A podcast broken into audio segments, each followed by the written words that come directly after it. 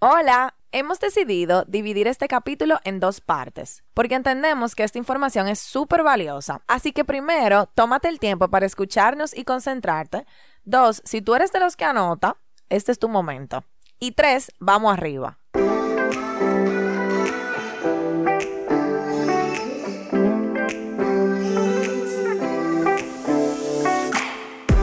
Dos chicas de isla tratando de entenderse a través de lo que leen. Dejando que cada letra tenga un propósito en sus vidas y algo que enseñarles. Permitiendo que cada palabra, cada frase y cada párrafo que les llegue sea significante. Se trata de escuchar lo que leen. Utilizar todos los sentidos para crear y compartir contenido para cada uno de ustedes. Queremos que nos vivas a través del micrófono. Queremos que sientas y experimentes lo que cada lectura tiene para ti. Y al igual que nosotras, puedas analizar y buscarle un sentido. ¿Estás escuchando? Letras al aire. Hola a todos. Bienvenidos a otro episodio de Letras al aire. Somos Carol y Nicole, host de este podcast. Y hoy venimos a traerles un libro corto. Corto, corto, corto. O sea, tiene como 100 páginas. Cortiquito, menos. Tiene menos de 100. Pero, ¿qué libro, señores? Chiquito pero poderoso. El libro se llama Amar o Depender, de Walter Rizzo. Walter Rizzo es un psicólogo. El tigre ha escrito pila de libros cortos. O sea, nada más con los nombres de los libros, uno se inspira como a leerlo, porque son como... Cortico. Cortico y como problemas muy específicos que él trata. Sí, eh, es importante destacar que él es un psicólogo clínico que tiene más de 30 años de experiencia en el campo y básicamente sus libros son una recopilación de sus terapias a través de los años e incorporan diferentes situaciones, eh, experiencias, situaciones de, de parejas, de, familia, de, de, todo. Personales. Personales, exactamente. Entonces, eh, elegimos este libro porque nos pareció muy importante para nuestra salud mental. Yo leí este libro hace poquito. Fue un libro que me recomendó Nicole. Yo creo que tú me lo recomendaste antes de que existiera el podcast, ¿verdad? Sí, fue en medio de la pandemia. Exacto, en medio de la pandemia, o sea que yo me lo leí hace muy, muy poco tiempo y me encantó en la etapa de mi vida que yo me encuentro cuando me leí este libro. O sea, yo estoy soltera y si yo me hubiese leído este libro estando en una relación, o sea, me hubiese dado bastante duro. Bueno, o como yo, que me lo leí en medio de una ruptura y fue como, wow, cuántas cosas yo estaba haciendo mal. Yo en mi caso, yo miré hacia atrás a mis relaciones pasadas y me di cuenta de que realmente... Hay que trabajar. Entonces vamos a hablar un poco de qué es el apego afectivo y bueno, lo que él expone en este libro, que creemos que es sumamente importante. No obstante, si tú lees este libro y encuentras que tú tienes alguna forma de apego afectivo, esto no quita el tú trabajarlo con un profesional, porque ese es el punto. Totalmente. Entonces, eh, como ustedes saben, nosotras no somos psicólogas, pero nos damos la tarea de investigar para no llevarles a ustedes un mensaje erróneo. Dentro de nuestra investigación, podemos decir que este tipo de libros son libros de biblioterapia, que se define como esas lecturas que tu terapeuta o tu psicólogo te recomienda por una situación en específico que tú estás viviendo para que te acompañe, como bien dice Carol, en tu proceso. Entonces, cuando nosotras leímos esto, fue como que, wow, ¿cuántas veces no leemos cosas de, por ejemplo, libros de autoayuda que no son parte de esta biblioterapia, porque son lecturas que simplemente llegan a nosotras porque hablan de cómo encontrar tu camino, Exacto, cómo generar más dinero. Eh, hay uno que es famosísimo de que eh, cómo generar dinero y hacer amigos en el camino. Es algo ah, así. O, por ejemplo, el libro de El monje que vendió su Ferrari, que también es famosísimo. Sí, que nos llamen la atención, o sea, títulos que nos llamen la atención de autoayuda. Claro, y ojo, o sea, estos libros no son malos, o sea, son libros muy buenos. Todos hemos leído libros de... O bueno, yo por lo menos he leído varios libros de autoayuda, a mí me gustan. A mí, a mí me gustan también. Pero lo que queremos decir es que este tipo de lecturas deben ir acompañadas de una ayuda profesional. O sea, el tipo de lectura de hoy, el de amar o depender, que es un tema muy específico. Sí, obviamente sí les aplica el caso. Entonces vamos a hablar un poco de ¿qué es el apego afectivo? Yo lo definiría cuando tú te apegas a tu pareja tanto que tú sientes que no puedes vivir sin esa persona, que tú no tienes autonomía, que tú sientes que tú no puedes hacer nada sin esa persona. O sea, el apego afectivo es cuando tú pones a tu pareja no como un igual que tú, sino un superior.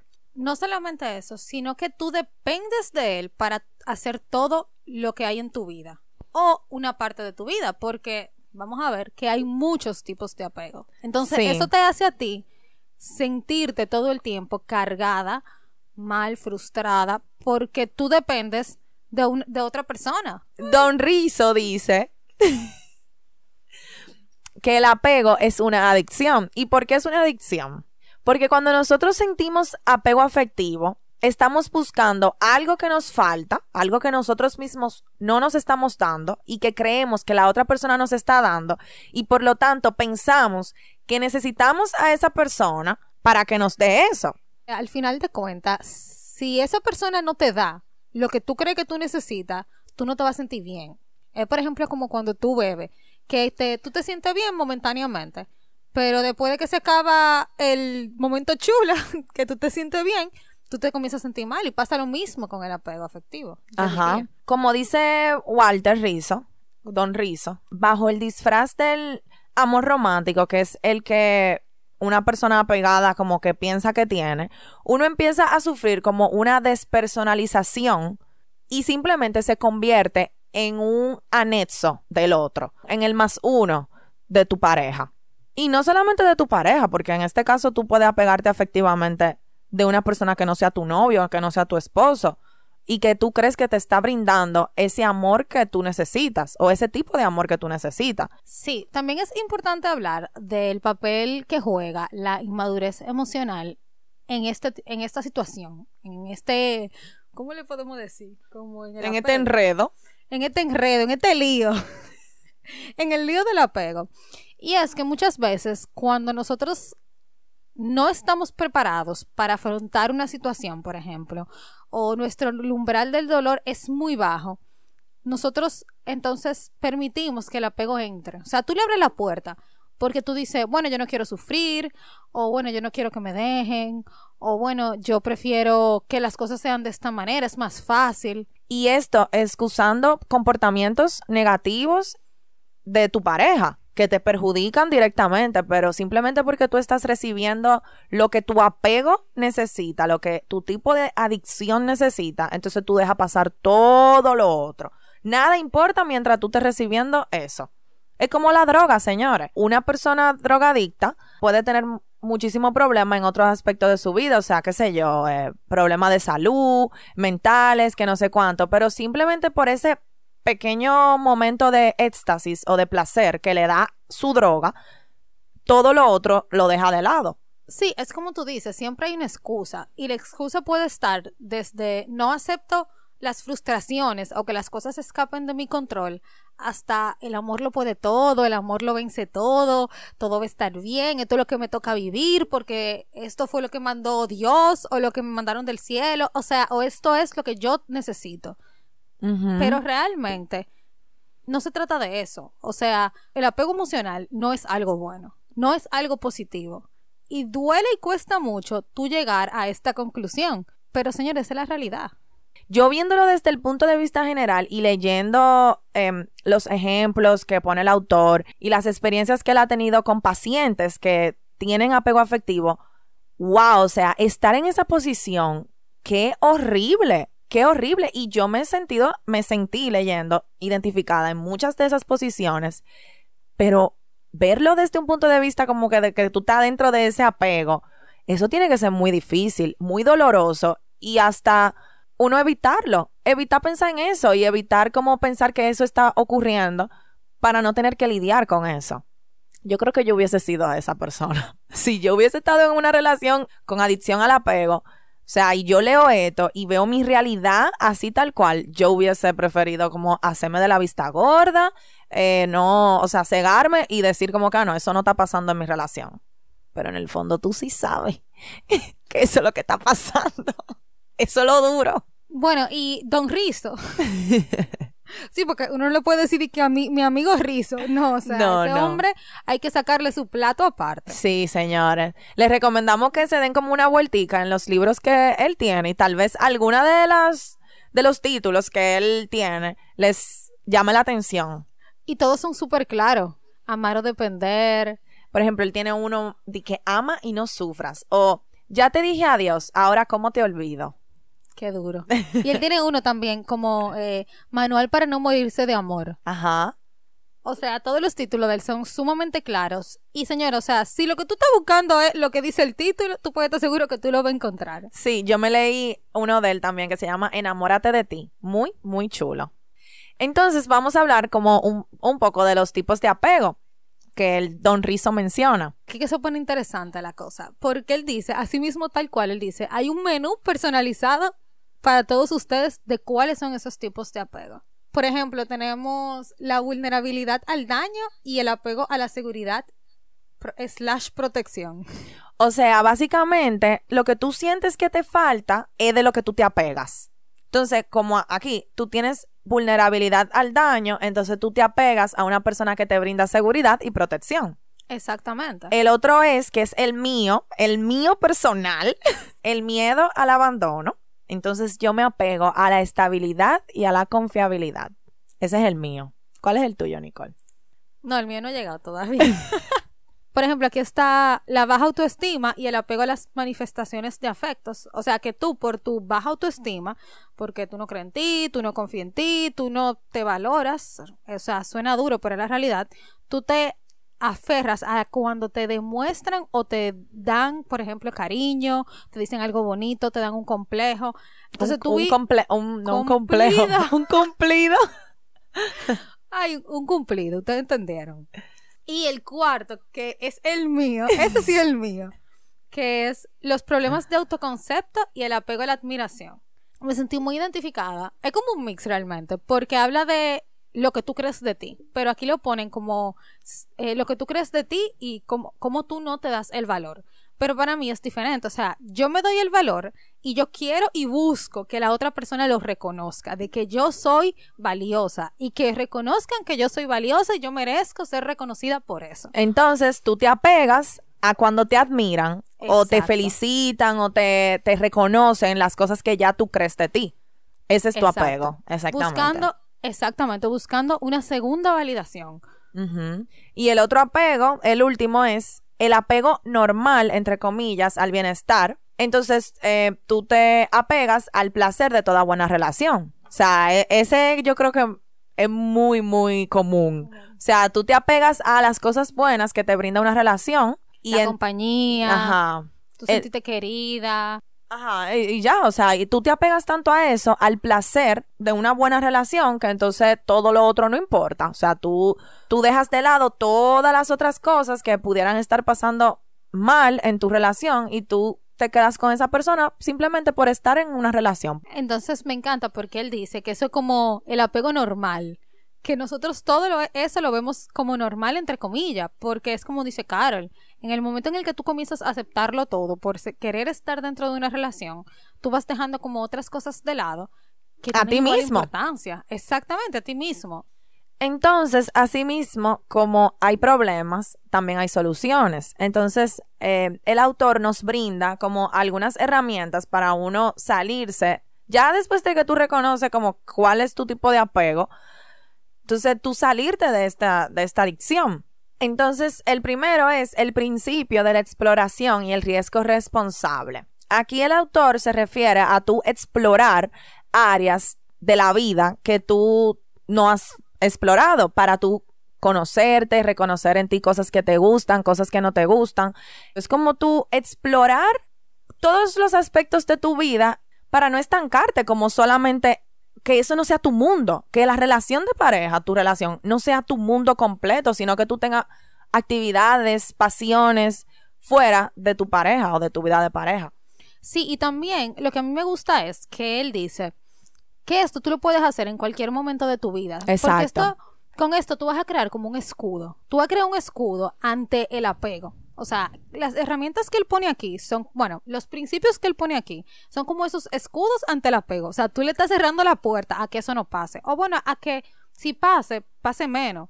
Porque lo que pasa es que nosotros a veces creamos un mundo eh, alrededor de nuestra pareja y de nuestra relación y no nos olvidamos de lo que a nosotros nos gusta, de lo que nosotros queremos hacer, de si un día queremos comer algo, no comerlo, de que si un día queremos poner una ropa, no ponerla porque el novio va a decir que yo, que porque yo voy a andar con esa ropa. Si tú te quieres eh, tintar el pelo, no lo puedas hacer. O cortátelo. o cortátelo porque a tu novio no le gusta. Le gusta largo. Exacto. Entonces todo gira en torno a la pareja. Y es lo que te está diciendo con esto, como que, ok, tú tienes que vivir fuera de tu relación, tu vida, independientemente de lo que esté pasando. O sea, tú tienes que crear tu mundo. Si a ti lo que te gusta es bailar, ponte en una clase de baile. Si a ti lo que te gusta es pintar, inscríbete en una clase de arte. No dejes de hacer las cosas que a ti te gustan porque a tu pareja no le gusten o porque tu pareja tú creas que está por encima de todo. Es como una frase famosa que incluso la pone en el libro. Más vale malo conocido que bueno por conocer.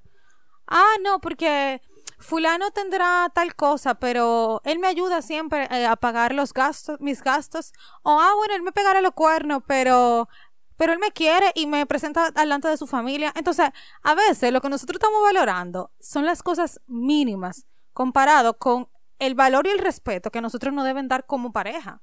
Y, no, y una cosa no va separada de la otra. O sea, a ti te tienen que valorar y respetar juntos. O sea, eso como una oración. Sí, no es que o una o el otro. Bueno, él me pega los cuernos, pero me paga el salón y me paga todos mis gastos. O, ay, él es una persona súper fiel de su casa, siempre está aquí, pero no me hace caso cuando estamos en la casa. Entonces, ¿en qué estamos? En nada estamos. en nada. El otro principio es el principio de la autonomía o hacerse cargo de uno mismo. Muy fuerte. Eso es muy duro, porque tú tienes que hacerte responsable de todo lo que tiene que ver contigo. Y señor, eso, eso es difícil, eso es difícil. Porque uno, volvemos al mismo ejemplo, el tema de la víctima. Uno siempre quiere ser la víctima. Y creo que este principio va muy atado a la libertad. ¿Y cuánto nos cuesta a veces nosotros ser libres dentro de una relación. Y hay algo muy importante que él dice, que, que este principio lo que te permite a ti es tú conocerte a ti y reforzar ese miedo que uno tiene a, por ejemplo, estar solo. Que eso es lo que pasa, o sea, mucho, tú permites que otra persona decida por ti, como dice Carol, y permites que tu libertad la tenga otro, por el miedo que tú tienes a estar solo. Y señores, todos tenemos miedo a estar solo. Pero le voy a decir una cosa, ustedes llegan solos y se van solos. Y dentro de este principio están como varias subsecciones, como dice el libro. Y hay una que me encanta, que se llama La defensa de la territorialidad y la soberanía afectiva. Yo soy una persona, o bueno, me he dado cuenta que dentro de mi relación yo busco que mi pareja haga todo lo que yo hago. O sea, yo quiero incluirlo en absolutamente todo. Y este principio a mí como que me abrió los ojos, porque dice que tú tienes todo el derecho a tener tu espacio. Tú tienes el derecho a decir, mira, hoy yo quiero quedarme en mi casa y quiero hacer cosas para mí. O hoy yo quiero hacer tal cosa sola. Quiero ir al súper sola, quiero ir a comprar algo sola. O sea, y muchas veces nosotros queremos incluir a la pareja en absolutamente todo. Entonces, si la pareja no quiere hacer algo, ya, hay un problema. Tú no quieres pasar tiempo conmigo, tú estás harto de mí. Pero tal vez tú misma quisiera hacer esas cosas sola y disfrutarla sola, pero entonces ya tú tienes como ese apego ahí, de que esa persona tiene que hacerlo contigo. Exacto. Y si no lo hace, es que ya él no te quiere, que él... Que ya no le interesa. no le interesa, eso es, que él no te está prestando atención porque él está atento a otra cosa, que si fueran los amigos que le dijeran. Diantre, Nicole. te, te, veo muy entregada, a ese. Porque es que eso me pasa. Y yo estoy segura que hay 10.000 mujeres allá afuera que hacen lo mismo. Ay, que si, y si fueran los amigos tuyos que te dijeran para ir a tal lado, tú ahí, ahí de una vez fueras. Porque es que somos así. Yo lo reconozco eso, que yo con este principio me sentí muy identificada no está mal hacer algo solo. No está mal tú querer tomar una clase de boxeo sola, por ejemplo. No todo tiene que ser con tu pareja. Uno tiene una vida de antes y después de su pareja. Otro también, otra subsección súper importante es al rescate de la soledad. Ay, ay, ay. La soledad eso era un tabú que yo tenía en mi vida. O sea, yo creo que yo duré muchos años pasando de relación en relación y no necesariamente de noviazgo para evitar la soledad y para evitar ese miedo irreal de estar solo. Y yo creo que estar solo es una parte tan, tan importante para uno poder sentirse bien y sentirse digno y sentirse que, o sea, tener amor propio para tú poder amar al otro. O sea, yo creo que uno le tiene como un miedo a la soledad y, al uno sentirse solo. Pero eso es mentira, tú nunca vas a estar solo, tú estás contigo. Y tú te puedes dar todas las cosas que el otro no te está dando. Hay veces que uno se siente más solo en una relación que estando solo. Pero uno, porque físicamente esa persona está ahí, uno se siente, vamos a decir, mejor. O se siente que esa parte está cubierta. Pero mentira, mentira, tú te sientes más solo, más solo que nunca. Yo he, yo he escuchado personas que duermen en la misma cama, pero es como que no están. Como la canción de Arjona. ¿Cuál de todas? Pingüinos, en la cama. Esa, esa canción es... Eh, exacto, Es- entonces, y es así. Entonces, ¿qué, ¿qué uno prefiere? Y es como uno de verdad sentarse. Me encanta, me encanta la objetividad que tiene el autor de que tú puedes estar idealizando tu relación y pensando, ah, no, cuando esto pase o cuando él me diga esto o cuando lo que sea. Pero, ¿qué es lo que está pasando hoy en tu relación? ¿Cómo tú te sientes hoy en tu relación? Claro, y partiendo desde, desde ti, o sea, desde dentro de ti, porque si lo vemos desde afuera, para mucha gente, la relación de muchas personas está perfecta, pero nada más esas dos gente que están en, en esa relación Es que saben los problemas que están pasando. Y uno, ay, yo quisiera que mi relación fuera como la de fulano. Ajá. ay, mira qué bonito se ven. Señor, y, y quizás esas dos gente se están matando en su casa. O ta- exacto, o tan infelices, o no se hablan. O no se, o no se quieren. Y O tan- no se quieren. porque, ay, ya tenemos tanto tiempo. o por los hijos. Exacto. O por los hijos, o porque es lo que toca, o por la familia, o por un interés económico. Uh, por el bienestar de estar tranquilo. Ay, es que ya, ya él sabe todo lo que a mí me gusta. Y o, ella o- también. o la frase de, y yo me voy a poner a conocer gente. A volver a pasar por ese proceso de tú conocer a alguien para que me vuelvan a hacer sufrir. A Sí. esta edad. a esta edad. Ya nosotros tenemos demasiados años de casado, demasiados años de noviazgo. Yo creo que las cosas se pueden mejorar o se pueden arreglar con el tiempo. Y Mentira. nunca pasa. Nunca pasa, nunca llega. Entonces, ¿cuántas cosas nosotros dejamos pasar por uno tener un apego? Un apego afectivo, una adicción que de verdad, al final, te está haciendo infeliz. Y el punto de la vida y el punto de tú tener una pareja es tú estar feliz, tú sentirte bien. O más que feliz, porque las podemos hablar si no vamos en teoría que la felicidad es un sentimiento y es momentáneo. es verdad. Eso es lo que dice. Sí, porque cuando la, o sea, hay parte feliz y hay parte infeliz y eso no nos lo va a quitar nadie. Pero tú estar en plenitud. Que todo lo que esté en tu vida, independientemente de que pase una adversidad o no, tú no te desmorones por dentro. Porque eso es lo que hacemos. Nosotros nos morimos por dentro diez mil veces y por afuera estamos aparentando que estamos bien, que estamos bien.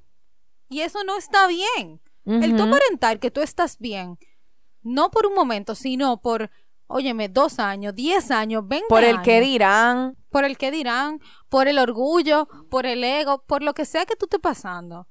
Al final, nada de eso vale la pena si tú no te sientes bien. ujú, Y algo que me encanta, qué bueno que tú hablaste de este principio, porque hay una frase que dice Don Rizo, cita a un autor que se llama Rilke, que expresa bellamente lo que es el amor, y a mí me encantó como él lo puso. El amor consiste en esto, que dos soledades se protegen, se tocan mutuamente y se saludan. Señores, Wow, qué lindo. eso está precioso. Y me encanta que él habla de que son dos. Tú no eres la, la media naranja de nadie. Tú no eres la mitad de nadie. Tú eres tú completa. Carol o Nicole completa con otra persona que también está completo. Sí, eso es como una frase que también él cita de un autor que dice, uno no es la mitad de dos, dos son la mitad de uno. Tú sigues siendo tú entero. Y ustedes dos, la mitad de cada uno se une. pero tú sigues siendo entero, independientemente de esa persona. Por eso es tan importante tú tener tu vida fuera de tu relación. O sea, tú llegaste y decidiste formar una relación, decidieron. No fue que la relación llegó y lo decidió formar ustedes dos, o sea, no.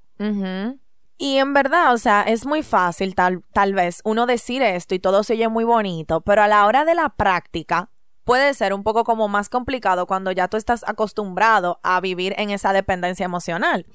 Y me gusta mucho que él, ahora acordándome de, de, una carta que le hizo un novio a su novia, diciéndole, no sé si tú te acuerdas, Nicole, diciéndole como que ahora él decidía vivir en independencia, vivir su amor en libertad, y hablaba de que yo te amo, yo te quiero, o sea, yo, yo quisiera pasar mi vida contigo, pero si eso no pasa, yo voy a estar bien. Y si nosotros rompemos, es verdad que tal vez yo coma un poco menos, tal vez yo no disfrute las cosas como antes, pero igual yo voy a seguir viviendo sin ti. Y lo que hizo esa novia fue destruir la carta y eso, y eso fue un lío y un, y, un show porque ¿Por qué nos cuesta tanto entender que nuestra pareja no tiene que sentir celos de uno o puede vivir sin nosotros o puede tener una vida aparte de nosotros? A uno le cuesta mucho como, ¿por qué él no me cela con ella? ¿O por qué, por qué él hace eso sin mí? O sea, él no disfrutaría como hacer eso conmigo. Como que ¿por qué a uno le cuesta tanto. Entonces, tal vez es muy bonito decirlo, pero en la práctica da trabajo. Y uno tiene que de verdad ponerse para eso. Es como tú entender y analizarte de qué hábitos tú estás haciendo que te llevan a ese apego emocional y qué cosas tú puedes hacer para tú desapegarte. Es así. Y yo creo que mucho de eso viene de la posesión. El, tú eres Loca la posesión. Tú eres mío. Mío. Yo soy tuya. Eh... Que muy bonito. Y aquí, o sea, yo no romántico. muy, muy romántico. Pero, ¿qué es lo que hay detrás de eso? O detrás del yo no puedo vivir sin ti. Señores, ¿y quién no ha dicho eso? o no lo ha pensado.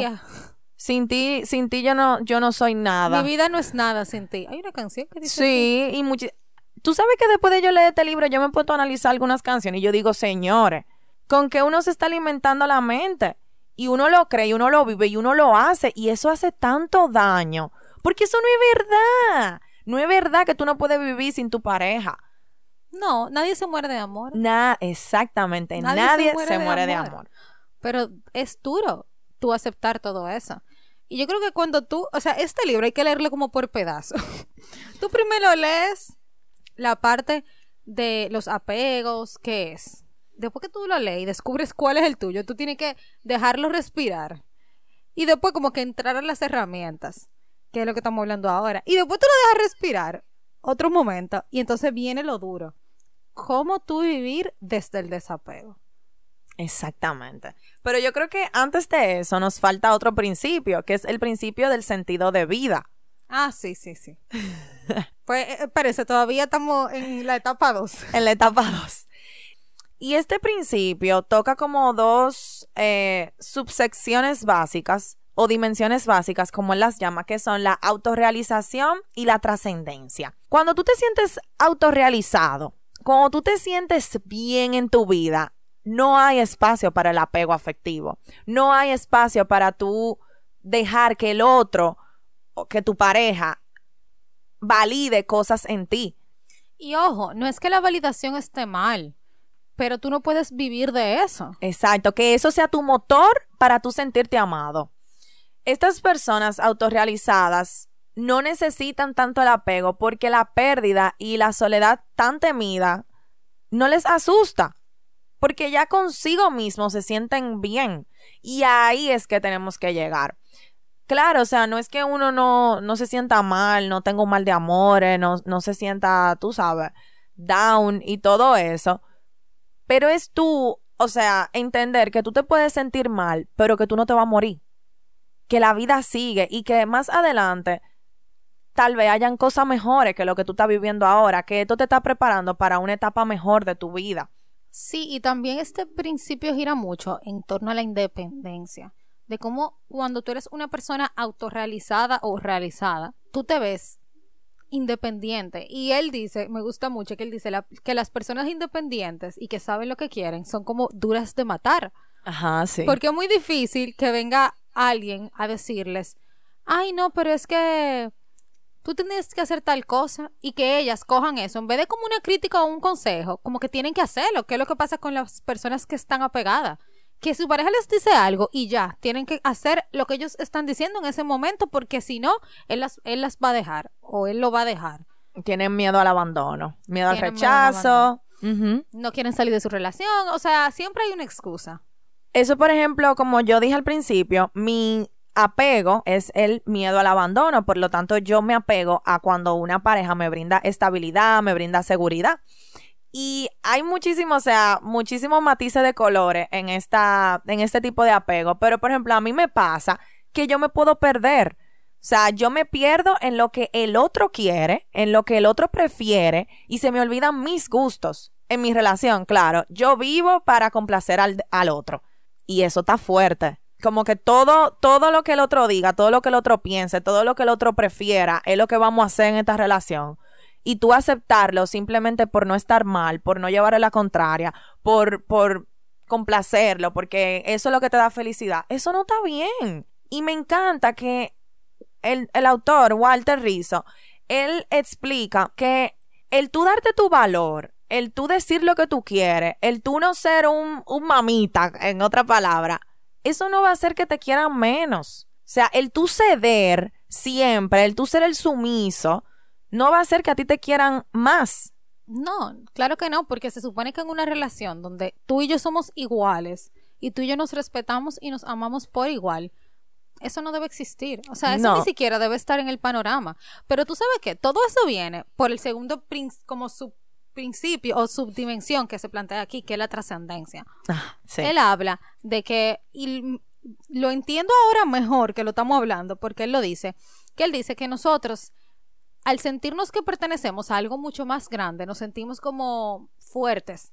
Porque uno lo que hace cuando tiene apego es que la pareja es el Dios. Uno diosifica a la pareja.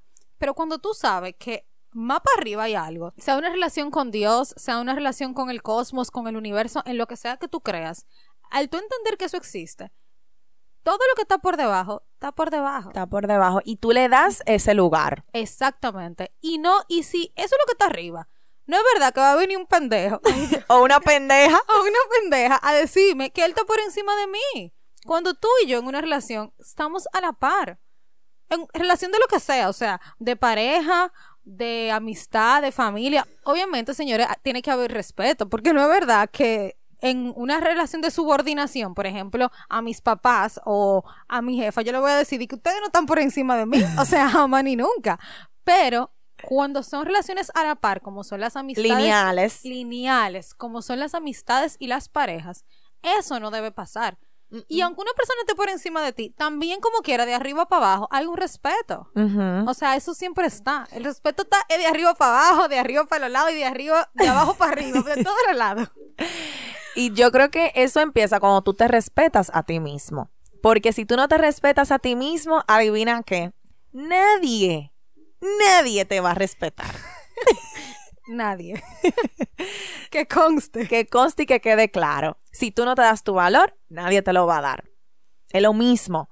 Atando lo que tú dijiste y lo que yo estaba diciendo al principio, eso de ser el que siempre cede, el que siempre dice que sí, el que siempre está de acuerdo, no te va a llevar para ningún lado. Claro, o sea, en una relación siempre hay uno que cede en un momento, o sea, debe de haber un balance, pero tú ser siempre el que está por debajo, eso no te va a llevar, eso no hacer que te quieran más, al contrario. Cuando tú te das tu valor, ahí es que te quieren más. Y eso es algo que a mí, o sea, como que a mí me ha costado entender porque yo tengo la tendencia de evitar cosas. Yo evito conflictos, yo evito situaciones negativas. Por eso mismo, porque no me gusta. Entonces, yo prefiero simplemente que para evitar una pelea, bueno, pues está bien, hacemos lo que tú dices, pero no, no, mi amor, eso sí acabó. Lo que pasa es que eso es la justificación. Siempre Ajá. hay una justificación. Y eso es parte de cómo podemos visualizar una relación desde el no apego. Y poder vivir sin apego se oye muy difícil después de haber escuchado todo esto. Pero Don Rizo lo explica muy bien en su libro con lo que es el realismo afectivo, el cual vamos a dejar para el próximo episodio para no fundir más de lo que lo hemos hecho aquí. Así que nada, gracias por escucharnos, por tomarse el tiempo para escuchar este largo episodio, pero espero que muy productivo para todos. Recuerden suscribirse a nuestro newsletter, seguirnos en nuestra cuenta de Instagram, arroba letras al aire podcast, y nos escuchamos el próximo viernes. Para la segunda parte. Bye.